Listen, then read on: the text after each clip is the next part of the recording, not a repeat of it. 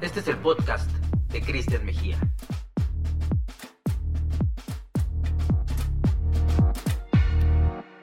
Bienvenidos a un episodio más del podcast de Cristian Mejía. En este podcast donde hemos hablado con diferentes personas de la industria del entretenimiento y me da un tremendo placer tener aquí a un gran actor de primer nivel, Abel Folk. Abel, que, que ahorita los vamos a poner en contexto para la gente que nos escucha en México y en otras partes de Latinoamérica. Eh, gracias a esta globalización de contenidos, pues podemos acceder a talentos internacionales de una manera distinta. Y este es el caso, sin duda, de, de, Abel Fall, porque, ah, bueno, yo ya, ya te había visto en algunas otras series, como La Embajada, este, por ahí en Isabel, en, diferentes en diferentes cosas, pero pues verte en este, en este papel, en esta serie que se llama La Valla, que pues sin duda que ha roto todos los récords, ¿no? O sea, ha sido un gran año para para la industria española en términos de entretenimiento en un año muy complicado, además. Eh, y, bueno, vamos a hablar de la valla, que sin duda es, es, un, es un tema que pues, nos atañe a todos y que curiosamente fue una mala jugada de la vida que tocó el estreno de, de esta serie en medio de una pandemia. ¿Cómo, ¿Cómo estás, Abel? Bienvenido a este espacio. Hola, hola, ¿qué tal? Estoy, estoy bien, estoy muy bien. Estoy trabajando. Afortunadamente, a pesar de los problemas con, con la COVID, estamos siguiendo protocolos y tal, llenos de mascarillas por todas partes para trabajar, pero, pero bueno, estamos pudiendo, pudiendo hacer cosas, con lo cual eso ya está muy bien, ¿no? Y estoy bien, estoy feliz y estoy contento de cómo, de cómo, de, lo que está pasando con la valla también, porque es, es espectacular realmente. Estamos, estamos recibiendo muchos, muchos eh, feedbacks de, de, de, gente de muchas partes del mundo que, que nos, nos, comenta que están conectando muy bien con la serie, que, que, que están siendo felices viendo la serie, que, que, les motiva, que les emociona, que les cautiva. Y claro, ese, ese es nuestro gran objetivo, ¿no? llegar a, llegar a, a impresionar a la gente, a afectarles de alguna manera, a emocionarles de alguna manera, ¿no? Y parece ser que la serie lo está consiguiendo en muchos lugares del mundo y eso es un placer muy grande, claro. ¿Te habías imaginado en algún momento que cuando estabas grabando esta serie hace pues ya más de un año, ¿no? Ustedes grabaron en, en de enero a junio más o menos. ¿Te ibas a imaginar eso? Acabamos de rodar en julio del año pasado. Empezamos en como en diciembre de hace dos años y terminamos en julio. No, la verdad, a ver, nosotros éramos conscientes de que habíamos hecho una buena serie, eso sí, eso sí, porque estaba claro, ¿no? El trabajo del día a día y el material que habíamos ido viendo y tal, realmente tenía muy buena pinta. Era una serie que tenía, tenía una factura estupenda y, y, y además, algo que es muy evidente, ¿no? Es que hay un grupo, hay un grupo de gente eh, trabajando en la serie que es muy potente, ¿no? tanto de actores como directores, como, como creadores, como diseñadores y técnicos. Hay un grupo muy, muy potente en la serie que ha hecho que salga un producto con una calidad muy alta. ¿no? Ah, y, y, y, eso sí sabíamos que la serie tenía, tenía mucha potencialidad. Lo que pasa es que, claro, lo, lo, que, lo que iba a pasar unos cuantos meses más tarde con esta pandemia que nos ha, que nos ha hecho ser tan oportunos, porque la serie casualmente también habla de eso y es, y es, y es una absoluta coincidencia, porque no, claro, nadie sabía nada de lo que iba a pasar, ¿no? Entonces, hay algo premonitorio en la serie que, que, que, ha hecho que coincida mucho con la sensibilidad de la gente ahora y que les, que les afecte de una forma muy especial, ¿no? Curioso ha sido, no sé, es muy extraño todo. Pues entre, entre las cosas negativas, eh, que ha pasado durante este año, un año muy duro para todos los que nos dedicamos a los medios, industria, el entretenimiento y demás, pues también fue para ustedes, pues tal vez una catapulta impresionante para que más gente conectara con el tema. nunca vamos a saber qué hubiera pasado si se hubiera estrenado la serie y no hubiera habido una pandemia, ¿no? Pero bueno, sin duda la, la serie es de muy buen calibre, tiene una muy buena calidad eh, y por eso, pues también ha conectado con, con, mucha gente, además actuaciones de primer nivel. Pero, pero, pues seguramente cuando ustedes estaban grabando, pues parecía bien ciencia ficción todo, ¿no? O sea, como que... Claro, absolutamente. Absolutamente, era, era cuando, cuando yo leí los primeros guiones y hablé con, con, con el productor y el, y el, creador de la serie y tal, él me contaba, bueno, que estaba pensando una distopía futurista absolutamente improbable, pero que, bueno, que le apetecía hablar de eso y hablar de, hay algo que tiene la serie que a mí me gusta, que es que hace un, llamamiento, digamos, a la atención del espectador en el sentido de que las democracias son unos elementos muy frágiles y que hay que, hay que, hay que conservarlos, hay que trabajar duro para conservarlos porque en cuanto llega una crisis un poco fuerte, eh, es muy fácil que una, que una democracia se desmorone y que alguien eh, con malas intenciones llegue al poder y utilice el poder con, unos, con unas intenciones perversas. ¿no? Y eso es un poquito lo que cuenta la serie más allá del tema de la pandemia y, de la, y todo esto, ¿no? Habla de que en momentos de crisis eh, importantes es muy fácil, es muy fácil que, que, gente taimada ah, eh, utilice el, poder para su beneficio propio y para, y para perjudicar a la mayoría de la población. Y, eso ha sucedido históricamente en, en, el mundo, desgraciadamente, y, y estamos viendo cerca de nosotros cómo algunos partidos un poco democráticos están accediendo al poder, ¿no? Y yo creo que, es, que ese era un poquito el, objetivo principal de la serie. Lo que pasa es que luego se ha convertido en esto, que, que resulta que una trama secundaria, que era esa, ese virus, ese noravirus y tal, que, que, que es el, el, que, el, que, el, que, el que está moviendo precisamente esa mala intención por parte de los gobernantes y tal se haya convertido en algo tan coincidente con nuestra realidad. Eso ha sido una casualidad que yo, no, yo no, sé, no sé hasta qué punto ha ayudado a la serie o no. De hecho, yo tengo la sensación, por la información que me llegó, de que la serie se tenía que haber emitido antes y eh, en Antena 3 se tenía que haber emitido antes y con lo cual habría ido antes a Netflix y que no se hizo voluntariamente por parte de la cadena porque les parecía poco oportuno eh, que saliera en ese momento, durante la primera oleada del, COVID, eh, una serie que tuviera tantos puntos de coincidencia con eso, ¿no? que la gente lo, rechazaría o lo recibiría mal. Y decidieron esperar unos cuantos meses y para que la cosa se hubiera calmado. ¿no?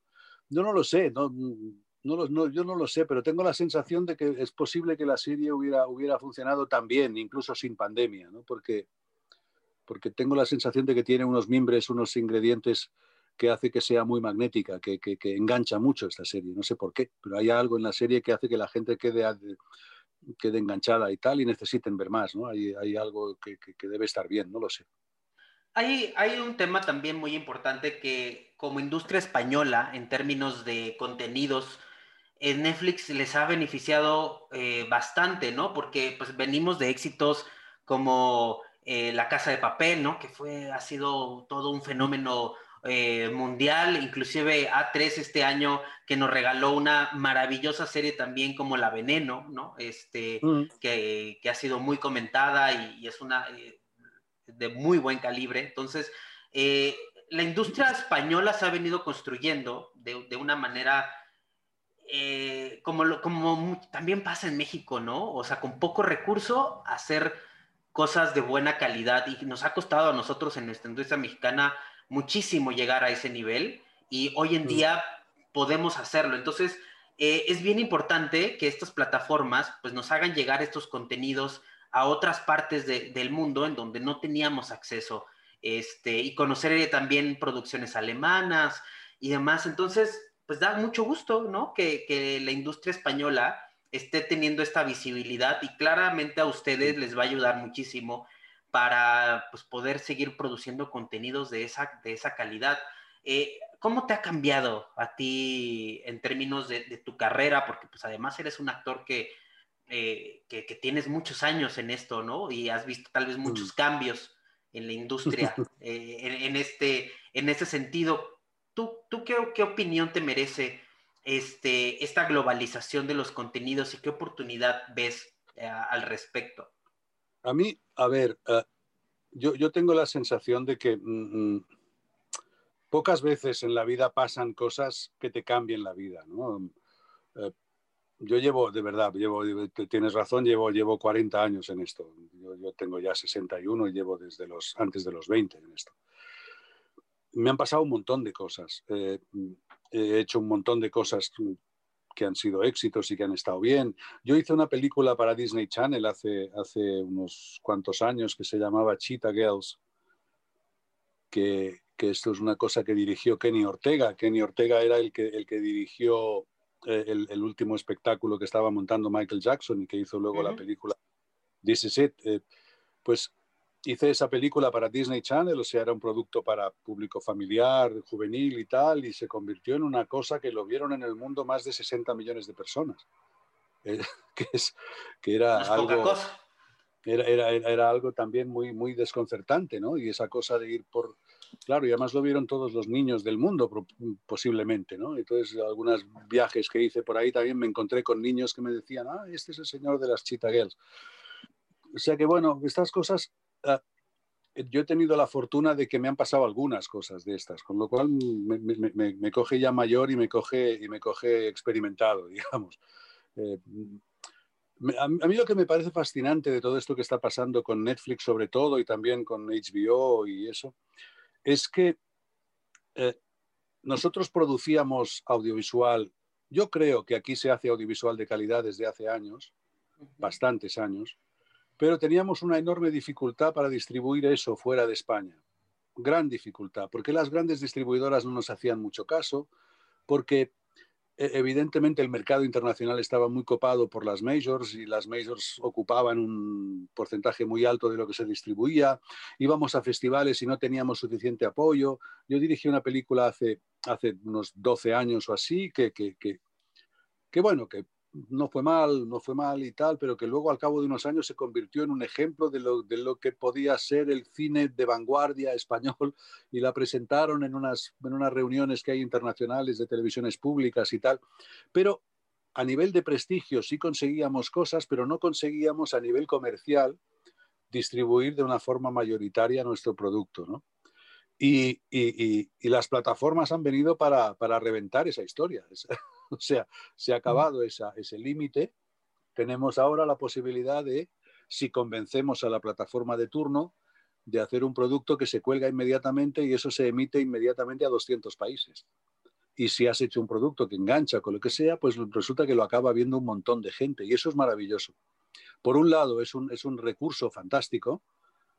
Por otro lado, también ah, ya no tenemos excusa. Es decir, si, si eh, ahora tenemos los recursos para distribuir a todo el mundo lo que hacemos. Si, si no gusta lo que hacemos, ya no tenemos uh, dónde escondernos, ¿no? Es decir, claro, es decir, antes podíamos decir, oh, es que nos cuesta distribuir y bla, bla, bla, bla, bla, bla, y nos quedamos en lo nuestro. Ahora no, ahora estamos compitiendo con el mundo, que eso también, eh, por un lado, es un, es, un, es un, recurso fantástico, pero otro lado es muy complicado también, ¿no? Porque estamos al mismo nivel que, Gambito de Dama ahora mismo, ¿no? Eh, estamos en los rankings de Netflix al lado de productos que se han hecho con unos presupuestos descomunales y, con un nivel de promoción y tal eh, brutal y estás compitiendo con eso, ¿no? O sea que, bueno, por un lado es una, es una maravilla esa, esa facilidad de distribución y por otro lado es una gran responsabilidad porque te ponen en una, en una competición, en una liga muy, muy, muy de primera división mundial y bueno, y hay que competir, a ver, a ver qué pasa, ¿no?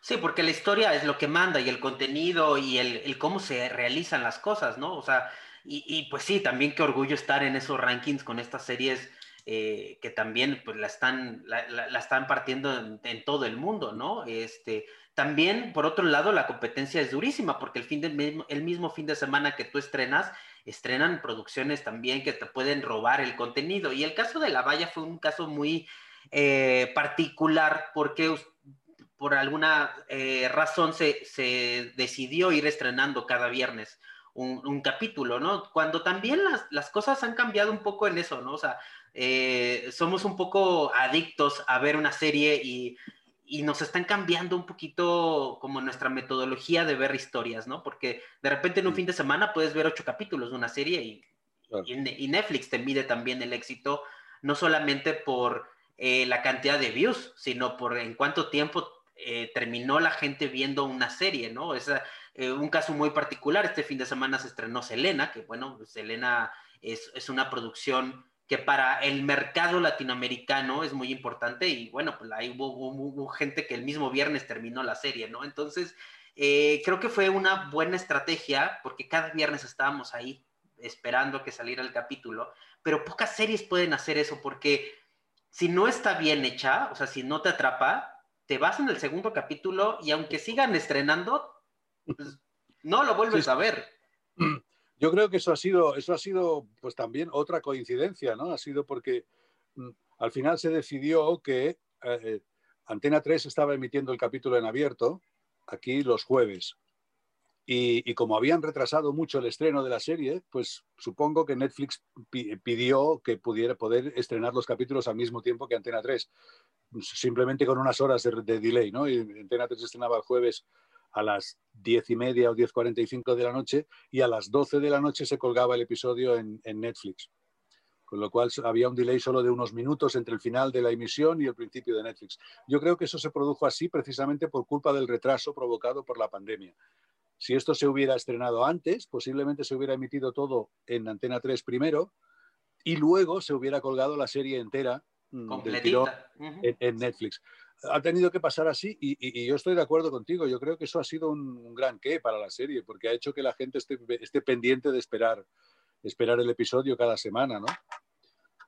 También estoy, de, también estoy, de, acuerdo contigo en que si la serie no engancha, eso es la tumba, porque el segundo episodio ya no lo ve nadie.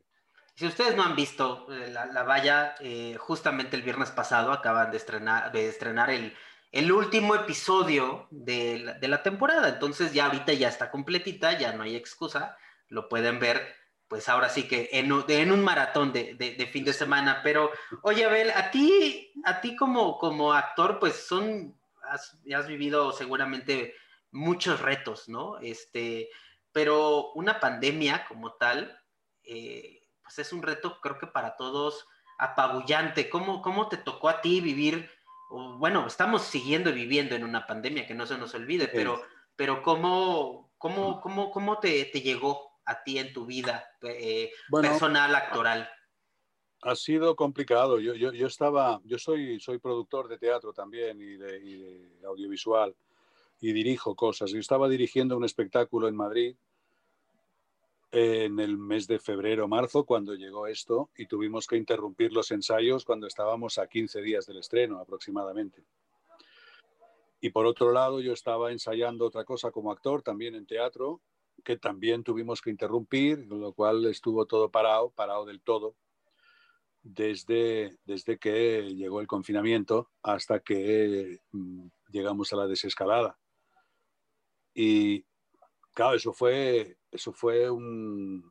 Yo no, no sé, yo nunca había vivido una cosa semejante, pero es que nunca me había pasado por la cabeza que algo así nos pasaría, ¿no? Algo, que nos podía pasar algo tan, tan aplastante y tan apabullante y tan incontestable como esto, ¿no? Es, bueno, nos paralizó absolutamente todo, todo lo que había entre manos eh, quedó paralizado del todo y, hemos dejado de, de, producir, dejado de trabajar, dejado de ingresar dinero, etcétera, etcétera, con lo cual ha sido, ha sido una crisis, mm, yo creo que la crisis más grande que yo he conocido eh, en toda mi vida y he conocido unas cuantas. Mm.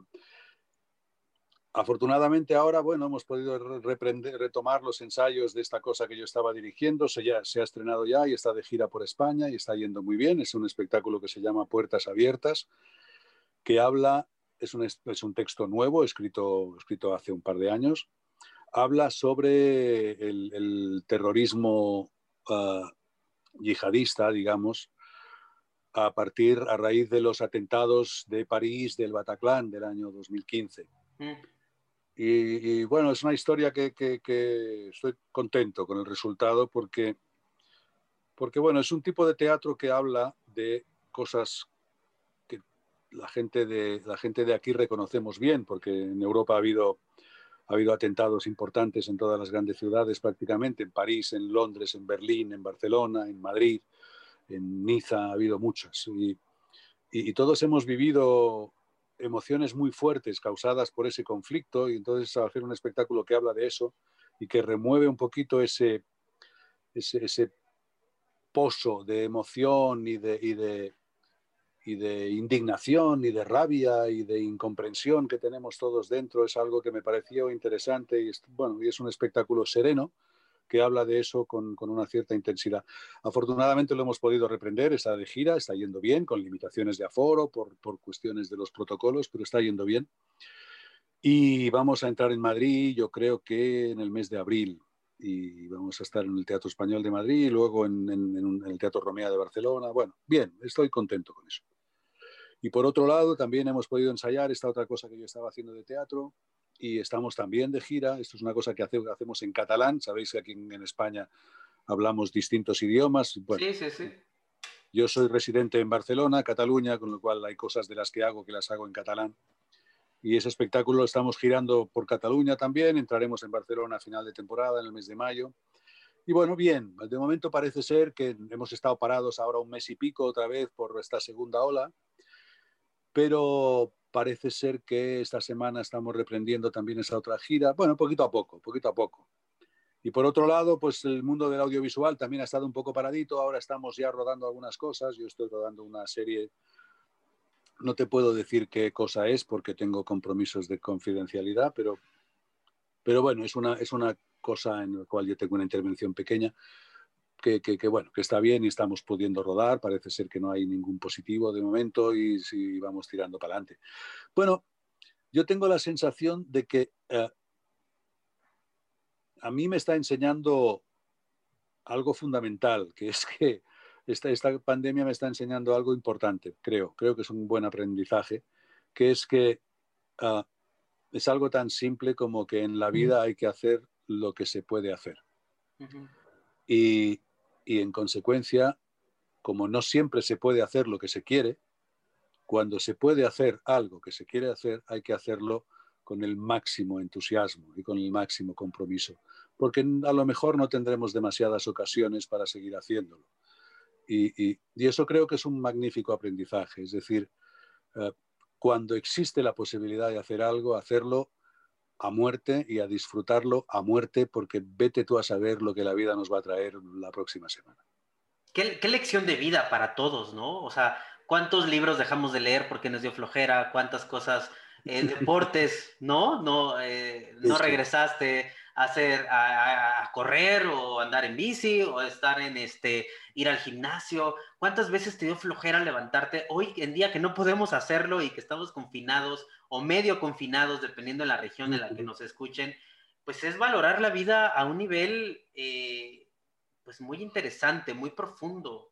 Sí, y, yo creo que, que por lo menos a mí lo que me está ocurriendo es que me está, me está llevando a un nivel muy básico. Es decir, eh, poder, poder salir de casa ya es algo interesante. Y, y poder, poder salir a correr, a pasear, a, comprar, lo que sea, ir al cine, ir al teatro, ir a un... Todo eso son cosas que las teníamos como muy, da igual, eso está ahí, lo podemos hacer o no, da igual, es aburrido todo. De pronto cualquier cosa, por simple que parezca, coge un valor extraordinario, porque, porque hemos conocido lo que es no tenerlo. Y, y, me parece un aprendizaje interesante.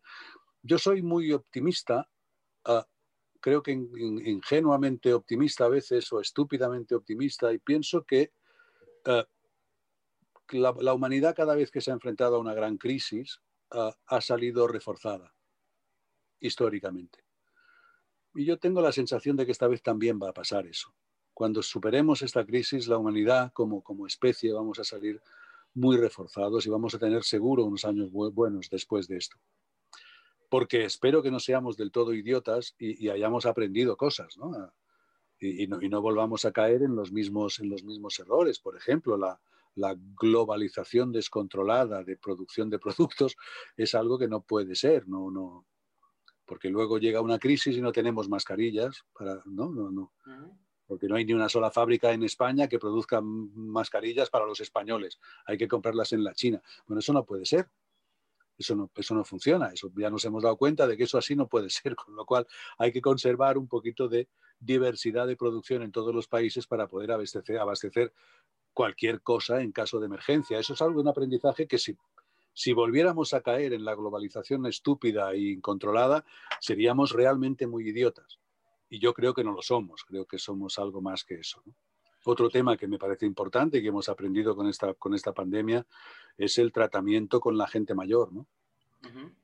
Mm, yo creo que nos habíamos acostumbrado a aparcar a nuestros mayores en unas residencias más o menos buenas, en más o menos buenas condiciones, pero ahí estaban, los dejábamos ahí más o menos tranquilos y hemos descubierto que ese sistema estaba eh, en, un déficit de servicio extraordinario. Y, creo que uno, de los el peor problema que, ha causado esta pandemia, sin ninguna duda, ha tenido lugar en las residencias de ancianos, porque no estaban preparados para algo así.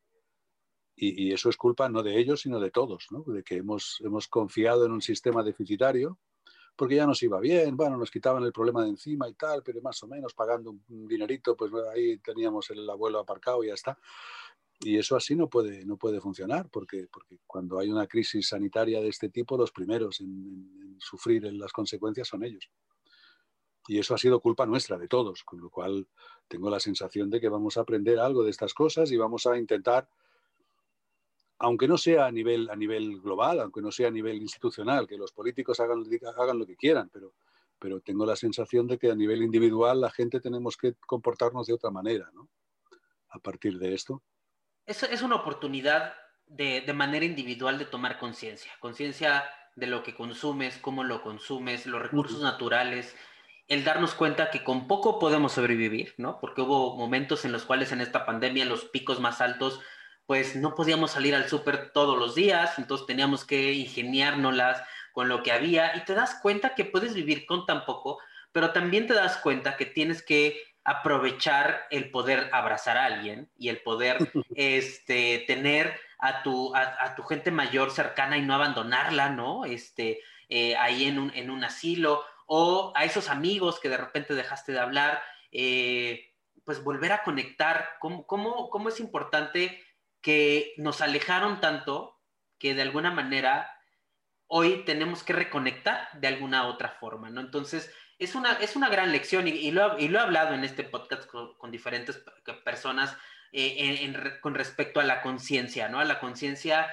pero creo que la, fundamental es que nos estamos acabando el mundo y esto pasó por un tema eh, de, no se puede decir calentamiento global, pero sí es un consumo de, especies, es un consumo, eh, bueno, hoy en día que también estamos en pandemia consumiendo más eh, plásticos que no debería de ser.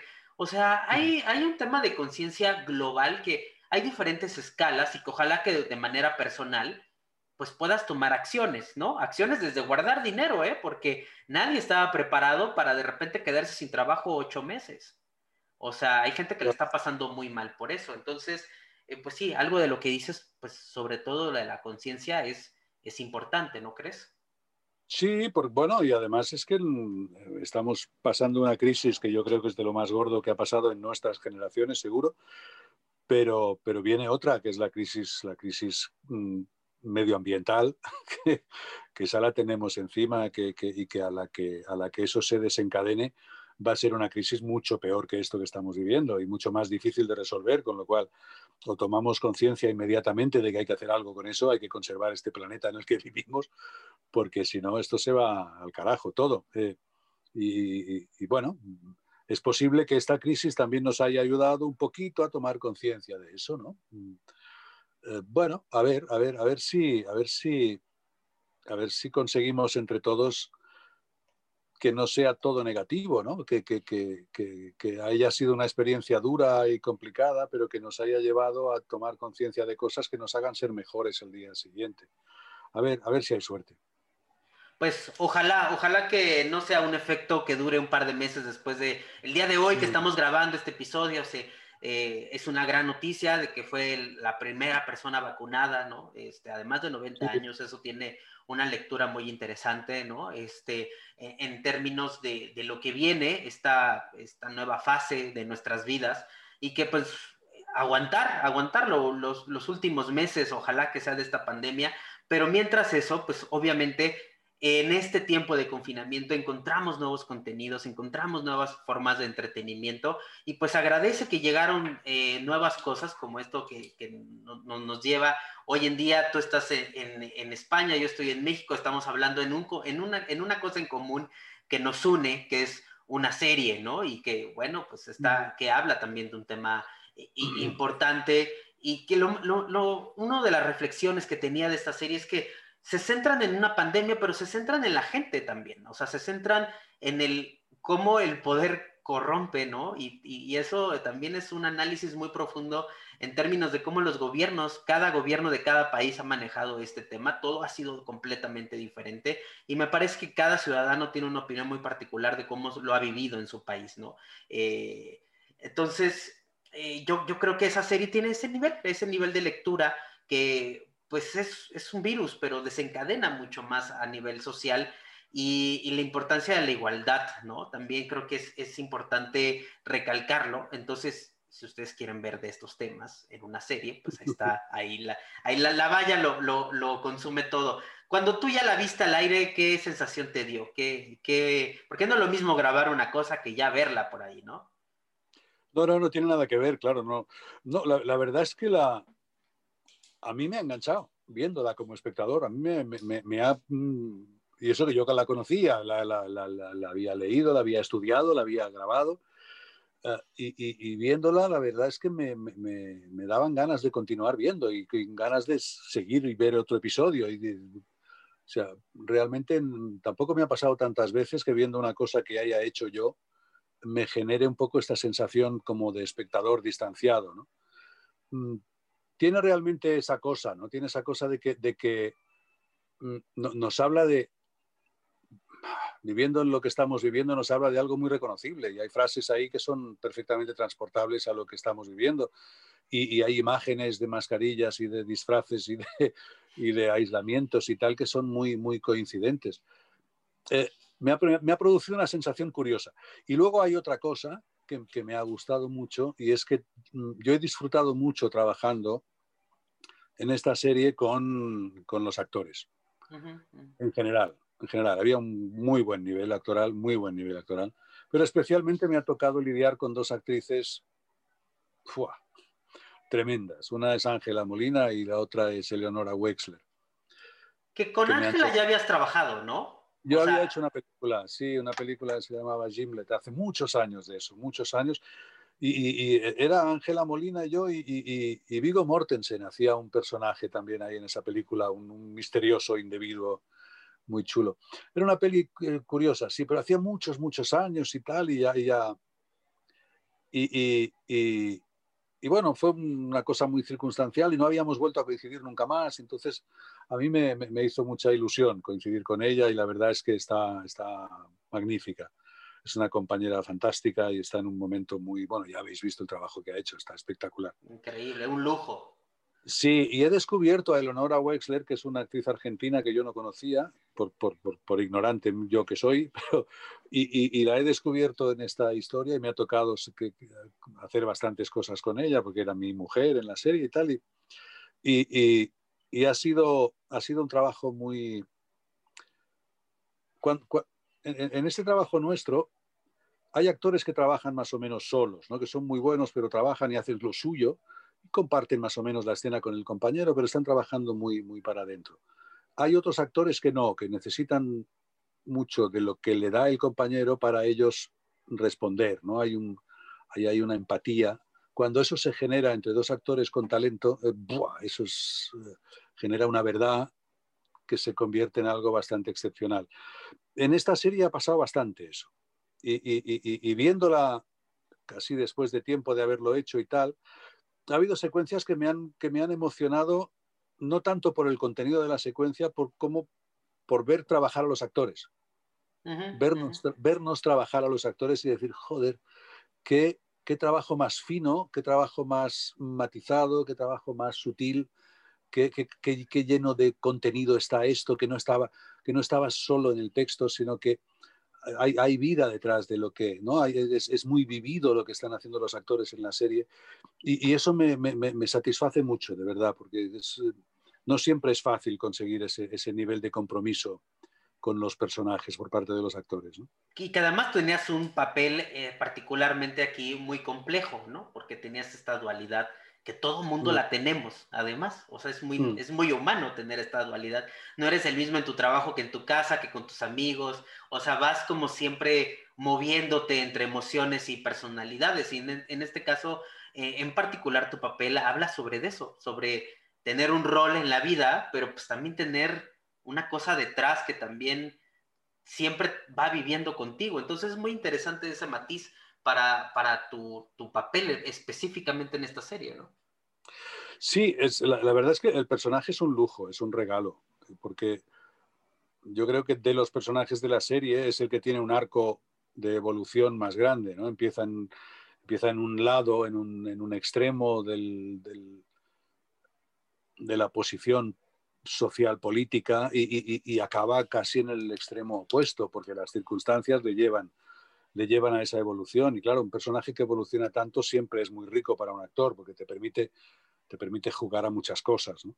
Luego, además, en los primeros episodios hubo ahí, bueno, un, una, una, insistencia por mi parte y también de acuerdo con los directores, claro, para, para, para conseguir que el personaje al principio no fuera un personaje que cayera especialmente simpático, ¿no? que, mm eh, era un tipo, joder, un tipo que formaba parte de un, de un, régimen autoritario, asumiendo lo que era y tal. A lo mejor él, bueno, tenía esa cosa que tienen algunos políticos del, del, del el, el, el, menor, ¿no? Es decir, vamos a, vamos a asumir que estamos en un gobierno que no acaba de funcionar, que tal, que es autoritario, que no sé qué, que no respeta las libertades, etcétera, etcétera, pero lo hacemos para conseguir que la población pueda tener no sé qué, porque si no eso no existiría. Bueno, estas tonterías que dicen algunos políticos, ¿no? Y, y me parece curioso porque el, el, personaje realmente empieza ahí siendo muy dudoso, muy, muy, muy dudoso. Y poquito a poco van sucediendo cosas a su alrededor y, y su mismo gobierno está haciendo cosas que le hacen chocar violentamente con sus convicciones y con, su, con sus creencias y con, con, su ideología. Y ahí es lo que, lo que le provoca esta, esta revolución o esta, esta evolución ¿no? hacia el otro lado.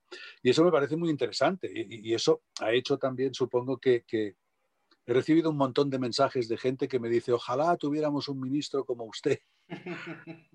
Ojalá tuviéramos políticos que hablaran tan claro como usted. El, hay, hay, un discurso que suelta el ministro en un momento en el que, hay, que provoca como una, como una pequeña revolución. Eh, que, que, bueno, es, es, eso ha sido, ha sido uh, uh, el gran regalo para mí de esta serie, ha sido poder hacer un personaje que, que tiene esa cosa, esa capacidad de ilusionar al espectador.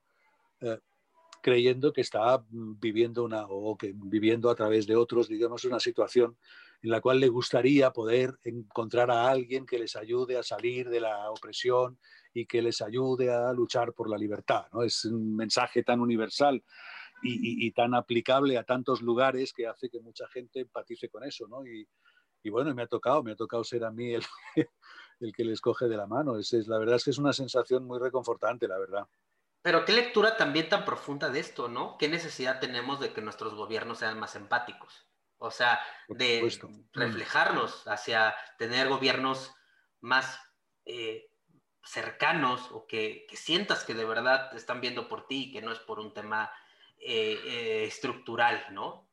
Yo creo que la, la, estamos tan acostumbrados a que los políticos no digan la verdad.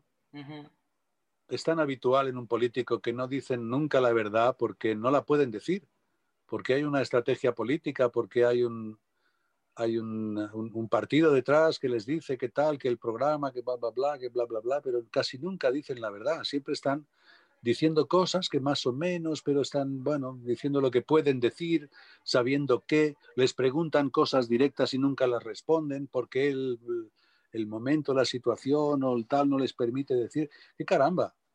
Yo, yo la verdad echo de menos encontrar políticos que te digan la verdad directamente, aunque, uh -huh. aunque, aunque esa verdad implique pues reconocer errores, que implique eh, equivocarse, implique no ser perfecto, no ser, no ser absolutamente estratégico constantemente, sino no, que digan la verdad y que, y que digan lo que sienten y lo que, y lo que creen que será mejor para todos a partir de, a partir de la sinceridad.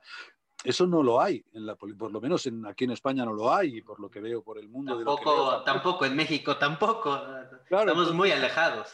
Yo, yo, creo que algo, que algo que tiene este Luis Covarrubias, ministro de Sanidad de, de la Nueva España, es que a partir de un momento decide no mentir más.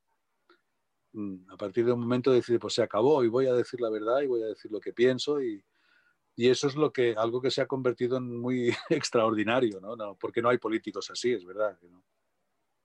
¿Y, en qué momento eh, te diste cuenta que esto estaba siendo tan global y que de repente te empezaban a llegar mensajes de tal vez de lugares que ni conocías? Pues ha sido hace, pues desde que se empezó a emitir en Netflix, pero muy, muy, muy inmediatamente. Esto lleva, eh, desde que se empezó a emitir en Netflix, está en el top 10 en España ininterrumpidamente desde el primer día. Llevamos como 100 días en el top 10 en España. Y a partir como de la semana siguiente o dos semanas más tarde, empezamos a ver unos rankings internacionales en los que ya aparecía como, eh, quizá, quizá, alguna semana más, quizá fueron cuatro o cinco semanas, a partir del episodio quinto o por ahí, que empezamos a ver pues que en Argentina, lógicamente, como estaba Eleonor ahí, en Argentina empezó a salir también en el top ten, en Uruguay también, algunos países así, en Turquía, Mm. también es un país en el que muy rápidamente. Y poquito a poco, pues cada semana se iban sumando unos cuantos países más. Ya hemos llegado a estar en top 10 pues, en como 30 o 40 países en algún momento. ¿no? Y, y, hemos llegado a estar como del ranking mundial de diario de Netflix, pues creo que el máximo hemos llegado como al número 7 o algo así, que es es un gran número, ¿eh? Porque compites con miles, con miles todo, de con todo, Sí, sí, sí. Y, o sea, ha sido, ha sido como muy, muy sorprendente. Y, y, y, ahora a través, pues esta maravilla que nos permite estar conectados tú y yo ahora, que podemos conectar en cualquier momento con cualquier lugar del mundo y podemos conversar con quien queramos, pues estoy recibiendo cientos de mensajes de todas partes de, de, de gente muy entusiasta y muy y que me manifiestan un gran afecto. O sea que la verdad es que me emociona y me, y, me dan mucha energía ¿no? para, para, para, trabajar y para seguir haciendo cosas y para intentar presionar a, los, a las cadenas y tal para ver si hacemos una segunda temporada de esto. Pues ojalá, ojalá, porque se ve, ahí quedó completamente, para los que no han visto no les voy a decir nada, pero este, queda completamente abierto para una segunda temporada que haría completamente sentido. Hay mucho todavía por conocer de estos grandes personajes. Y pues bueno, pues qué, qué regalo de la vida, ¿no? Que te, que, que te llegó este proyecto. Y bueno, pues claramente nada regalado, es, es base, mm. base mucho de tu trabajo y de tu trayectoria, ¿no? Pero también las, se alinean las cosas, ¿no? Sí, lo que pasa es que, mm, a ver, nosotros siempre, siempre trabajamos, uh, una, intentamos escoger, o sea, escoger lo mejor de lo que nos pasa por delante y siempre pensamos que lo que estamos haciendo va a tener un buen resultado y estará bien. Uh, no siempre ocurre que, la cosa cristaliza y no siempre ocurre que un buen producto acaba teniendo una repercusión pública importante. ¿no? Yo, creo que a veces el, mundo es un poquito injusto con la creación artística en general, ¿eh? no, solo el teatro o el cine o la televisión, sino también con el arte en general. Eh, no siempre la máxima calidad del producto es reconocida como merece. Mm. ¿Por qué? Bueno, porque a veces eh, el mundo este depende más de, canales de distribución y de, aparatos de marketing o de, o de prensa, o depende de cosas que no tienen tanto que ver con la obra en sí. Eh, bueno, nosotros siempre trabajamos pensando en, hacer lo mejor posible y mm, bueno, yo, tengo la sensación de haber hecho algunas cosas en, mi carrera que han estado muy bien, algunas que han estado muy bien. Unas cuantas han sido éxitos y han sido populares y tal y bien, y otras cuantas pues no han sido tan populares, y, pero sigo pensando sigo conservándolas en mi corazoncito como como trabajos muy bien hechos y trabajos que me han, que me han aportado mucho, con lo cual eh, para mí han sido un éxito, porque, porque mi vivencia haciendo eso ha sido muy buena, aunque luego la repercusión pública haya sido menor, ¿no? entonces yo intento relativizar un poquito las cosas y decir, bueno, esto está pegando fuerte, sí.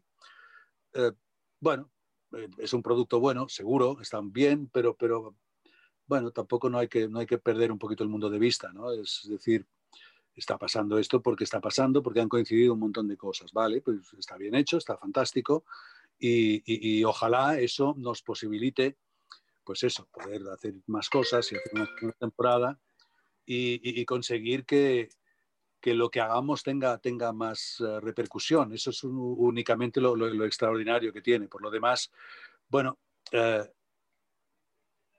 creo, creo que eh, para mí el éxito no depende tanto de la repercusión que tenga lo que hago, como de cómo ha sido la vivencia que he tenido haciéndolo.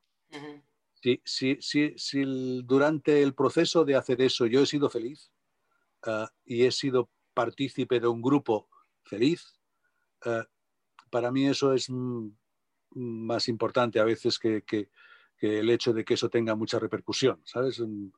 Tengo la sensación que, que lo que yo me llevo es esa experiencia directa de, la, de, esa vivencia más que luego lo que haya podido pasar con ese producto. ¿no? No. Y hoy aún eh, con un actor con tu trayectoria y que pues has hecho infinidad de cosas en diferentes ámbitos, eh, ¿qué te falta por hacer? ¿Qué, qué, qué esperas todavía de qué, qué, tipo de proyecto? Qué, o sea, ¿Qué te ilusiona hacia el futuro tú como actor este, encontrar? Yo, yo creo que lo mejor que te puede pasar en este oficio mío es trabajar. Con lo cual, lo que espero es continuar trabajando, no continuar trabajando en cosas que me estimulen. Afortunadamente mm, tengo cosas, tengo posibilidades de hacer cosas que me gustan y, y, lo que tengo ganas es de seguir haciendo cosas que me gusten, haciendo cosas que me, que me, que me, que me motiven, que me hagan, que me hagan estimular el cerebro y las emociones, ¿no? Y, y, una cosa que a mí me, me, me, parece fundamental para mi estabilidad, para mi estabilidad mm, emocional e intelectual es, yo tengo que seguir haciendo teatro y tengo que seguir haciendo cine y televisión y tengo que seguir haciendo todo eso y tengo que seguir dirigiendo teatro y dirigiendo películas no, no, tengo que intentar mm, mm, evitar la tentación de quedarme haciendo solo una cosa, ¿no? porque, porque creo que este trabajo, cuando, tienes la capacidad de, participar en él desde diferentes ángulos, eh, se convierte en mucho más interesante que cuando estás solo en uno de ellos. ¿no? yo pienso que, que ser actor es algo muy enriquecedor y muy chulo, pero pero también lo es ser director y también lo es ser productor, también lo es ser generador de proyectos. Todo eso es importante. ¿no? Entonces, tengo como todos los, todos los días pienso que, que tengo que no dejar aparcado ninguno de esos sombreros que me pongo a veces, ¿no? Que es... Ir cambiando cachuchas quiero seguir dirigiendo, quiero seguir produciendo, quiero seguir escribiendo, quiero seguir haciendo muchas cosas, ¿no? porque, porque eso es lo que a mí me mantiene vivo, es lo que me estimula, es lo que me, es lo que me hace crecer también.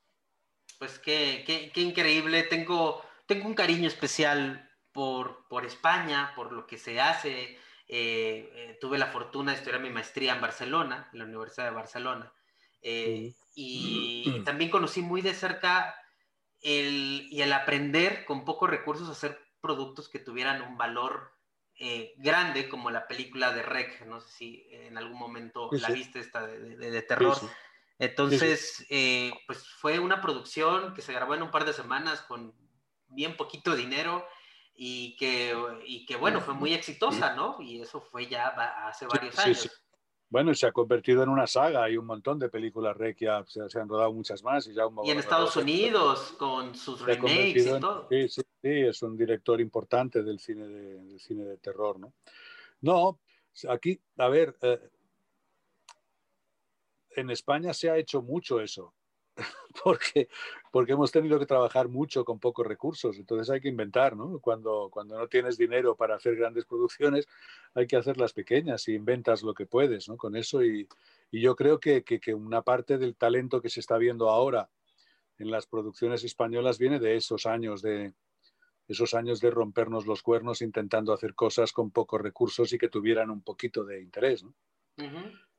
Y pero la verdad es que ahora en, España, gracias, gracias a la, llegada de las plataformas, se está produciendo mucho, mucho, mucho, mucho y se está produciendo muy bien, la verdad.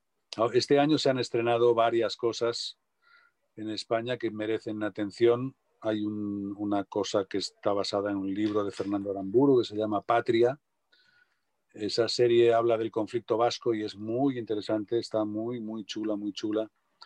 Sorogoyen ha estrenado una cosa que se llama Antidisturbios, que habla de policías también desde un punto de vista muy original y es un serión, está estupendo.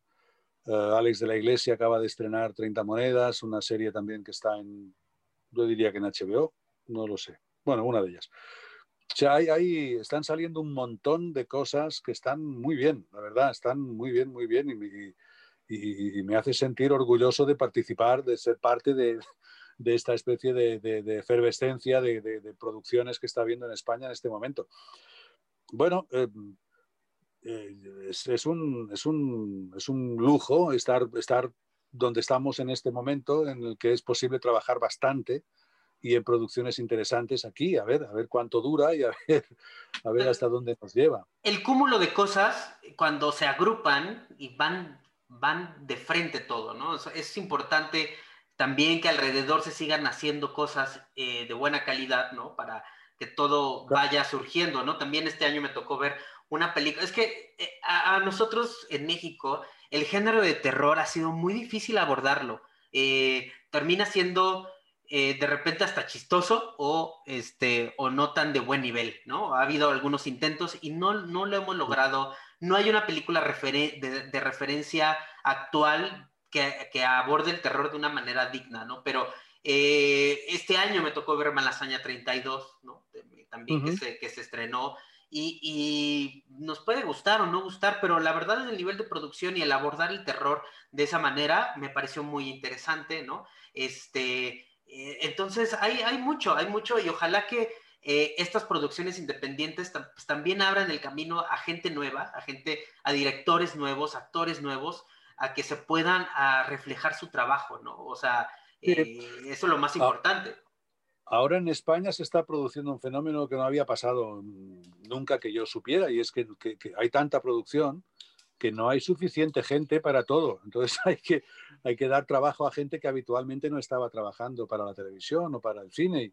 y eso es maravilloso porque está apareciendo gente muy buena que, estaban un poquito como, como ocultos, porque no, tenían, no habían tenido la oportunidad de participar en las producciones que estaban más o menos copadas por la misma gente, todos. ¿no? o sea, el, el, hecho de que haya tanto trabajo ahora está haciendo emerger un montón de gente que, formaban parte del oficio, pero que no, tenían la oportunidad de, llegar a producciones potentes. Y, eso es muy chulo y es muy emotivo encontrarte con actores que conozco de hace muchos años que no han tenido la oportunidad de, tener un personaje importante y tal, y de pronto les están llegando las oportunidades gracias a las plataformas, y esto es fantástico. Es, que, puedan demostrar el talento que tienen a pesar, a pesar de haber trabajado en menos cosas de las que merecerían, ¿no? Y esto es, esto es muy chulo. El, el, pues mercado, el mercado no está teniendo más remedio que contar con todos. Está increíble, pues enhorabuena por eso, ¿no? Eso, eso, es estupendo, sí, sí, sí. La verdad es que este momento tiene, tiene de todo, ¿eh? porque, porque hay un exceso de producción también y no todo es bueno, pero, pero lo que sí está, la cantidad de trabajo que está habiendo está, está obligando a que, a que realmente por una vez la industria audiovisual española está contando con todo el personal disponible. Y, eso es muy chulo, está muy bien, está muy bien. Y, y si ustedes los que nos escuchan tienen más curiosidad de conocer las cosas que se hacen en España, también tenemos la fortuna que por lo menos en Latinoamérica, en específico en México, A3 Player Internacional eh, ya abrió su plataforma que por eh, algo así como 2, 3 eh, euros al mes este, puedes contratar el servicio y ver series que pues, de otra manera no nos han llegado. o no están en Netflix o no están en HBO Max, que también es una plataforma nueva en Estados Unidos que está comprando contenido español. En el caso en específico de, La Veneno, se está estrenando en Estados Unidos a través de HBO Max. Eh, entonces, A3 Player eh, Internacional tiene un catálogo impresionante de series. De hecho, ahí está la embajada, por si la quieren ver. Está la embajada, sí, sí, eh, cierto. Estás ahí. Este... Una, serie que está mal, por cierto, no está mal la embajada. No, está interesante, está interesante, la verdad. No, no, no. Eh, cautiva. Y hay mucho contenido de, la industria española.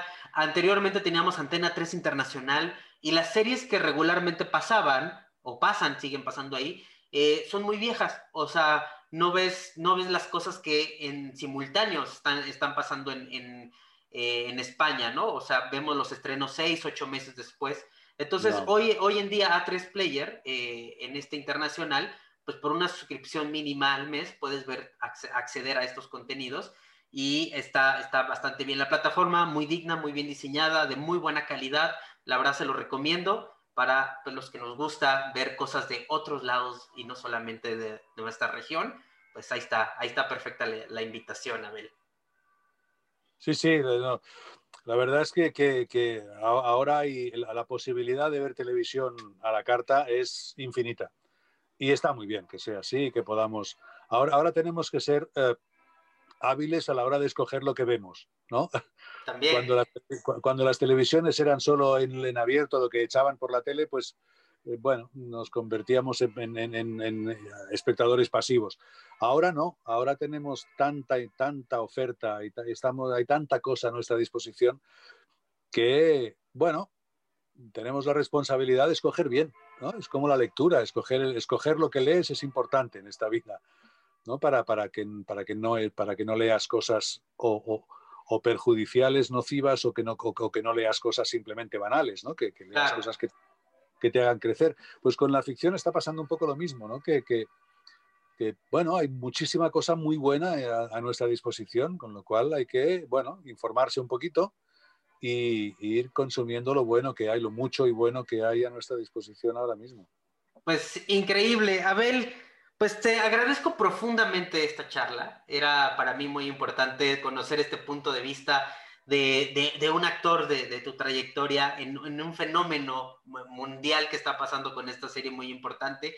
Ojalá que eh, sí tengamos una segunda temporada. Ojalá que estas entrevistas y esta difusión que estamos haciendo a nivel internacional, pues ayude, ¿no? A decir, hay un interés de por ver, seguir viendo historias de calidad, este, y seguir, pues, emocionándonos, que, pues, al final también nos falta mucho, nos falta distraernos un poquito de todo lo malo que está pasando, pues es un buen escape para nosotros tener un buen contenido a disposición de, de las plataformas en las cuales podemos acceder.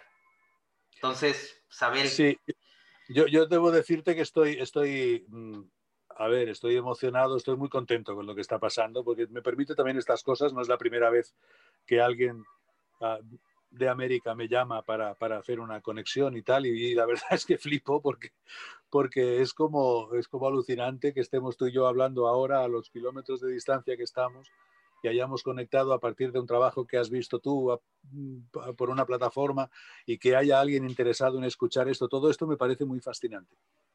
Y, debo decir también que, bueno, yo, yo, tengo una relación con, con América Latina mm, notable, pues yo viví en Brasil durante años uh, cuando era pequeño y porque mis padres emigraron a Brasil y estuvimos ahí durante ocho años y, y luego además he tenido oportunidad de viajar varias veces a América Latina a trabajar, a hacer cosas. Hice una, hice una gira en México hace muchos años. Y, y, y, la verdad es que son países que me atraen y que, y que hay algo que, que, que, me cuesta comprender, que es cómo, uh, cómo hemos estado tantos años tan desvinculados uh -huh. de un lado al otro del charco. No entiendo muy bien qué es lo que nos ha qué es lo que nos ha distanciado, porque tenemos tantas cosas en común que, que deberíamos utilizarnos un poquito más, conocernos un poquito más, interesarnos los unos por los otros un poquito más. Creo que ahora las plataformas nos ayudan también a eso, ¿no? a, que, a, que nos, a que nos acerquemos un poquito. Y creo que es importante porque, porque eh, la, la, la, la, comunidad hispanoparlante es una comunidad muy importante en el mundo y que, que si estuviéramos un poquito más de acuerdo, si, si compartiéramos lo que sabemos, lo que conocemos, lo que producimos entre nosotros, nos convertiríamos, además de en una comunidad importante, en un mercado muy importante. Y, eso no, no, deberíamos, no deberíamos despreciarlo. O sea que eh, esto que está llegando gracias a las plataformas también, eh, también nos puede llevar a eso, ¿no? A, a que nos conozcamos mejor y que nos compartamos mejor. Sí, y ahí vamos, poco a poco. México también está haciendo lo suyo. Por allá se estrenó La Casa de las Flores, que le fue, le fue bien. Aquí en México con Manolo Caro, que es un director mexicano que tiene un gran amor también por España y acaba inclusive de rodar una, una serie allá en España que se llama Alguien tiene que morir, que también se estrenó este, este año eh, en Netflix. Entonces, eh, pues es también una, una, carta de amor, ¿no? A, España, ¿no? Por parte de un mexicano. Entonces, es, es, muy importante y esta interconexión que tenemos entre culturas, además muy cercanas y que además eh, nos apreciamos mutuamente. Entonces, pues ojalá, ojalá siga esto, e, este intercambio de historias, pues sigan sucediendo, ¿no? Y, y, creo que está en el espectador, en nosotros como audiencia, ser responsables, consumir adecuadamente, pedir este, también este tipo de contenidos, porque así las distribuidoras se van a dar cuenta que hay un mercado potencial y que podemos seguir intercambiando estas cosas. Claro, claro, hay, hay, hay que, hay que consumir de forma responsable y de forma exigente. Exactamente. No. Exacto. Sí, sí. Oye, oye, Abel, pues te mando un gran abrazo desde la Ciudad de México. Muchas gracias por estar en este espacio. Te seguimos la pista, esperemos una segunda temporada de La Valla, pero independientemente de La Valla, lo que hagas que tenga este, este nivel de calidad y este nivel de repercusión y seguimos esperando, eh, viendo más, eh, viéndote en la pantalla, que es un lujo verte en la pantalla. Muchísimas gracias. Y bueno, ha sido un placer, un gusto, un abrazo muy fuerte. Y, y, bueno, ojalá que no sea la última vez que nos vemos, que no sé, que vayan, vaya habiendo motivos para que conectemos y hagamos cosas. Ojalá en, la, en tu próximo estreno eh, cuentas con Bien. este espacio para platicar y tenemos, eh, de, tenemos mucho y yo tengo, mi, eh, tengo una relación muy cercana en España por diferentes motivos y eh, tengo que ir, o sea, tengo que ir cuando pase esta pandemia me enseñó a no retrasar más mis viajes, a no ir a visitar a mis amigos, que, tantos amigos que tengo por allá. Entonces, este, por allá espero estar pronto y poderte saludar allá en, en, la, en la bella ciudad de Barcelona, que es impresionante. Pues mándame un mensaje si vienes por acá, por supuesto, claro que sí, me encantaría verte. Perfecto, pues un abrazo. Ahora sí que muchas gracias, Abel. Y pues nos despedimos de este episodio. Les recuerdo que sigan nuestras redes sociales, en el podcast de Cristian Mejía a través de todas las redes sociales que aparecen aquí en la cortinilla, no se los tengo que repetir. Así que muchas gracias, hasta el próximo episodio. Gracias, Abel. Bye. Gracias por haberme escuchado. Conéctate conmigo a través de las redes sociales en arroba Cristian Mejía en Twitter y arroba soy Cristian Mejía en Instagram. Hasta la próxima.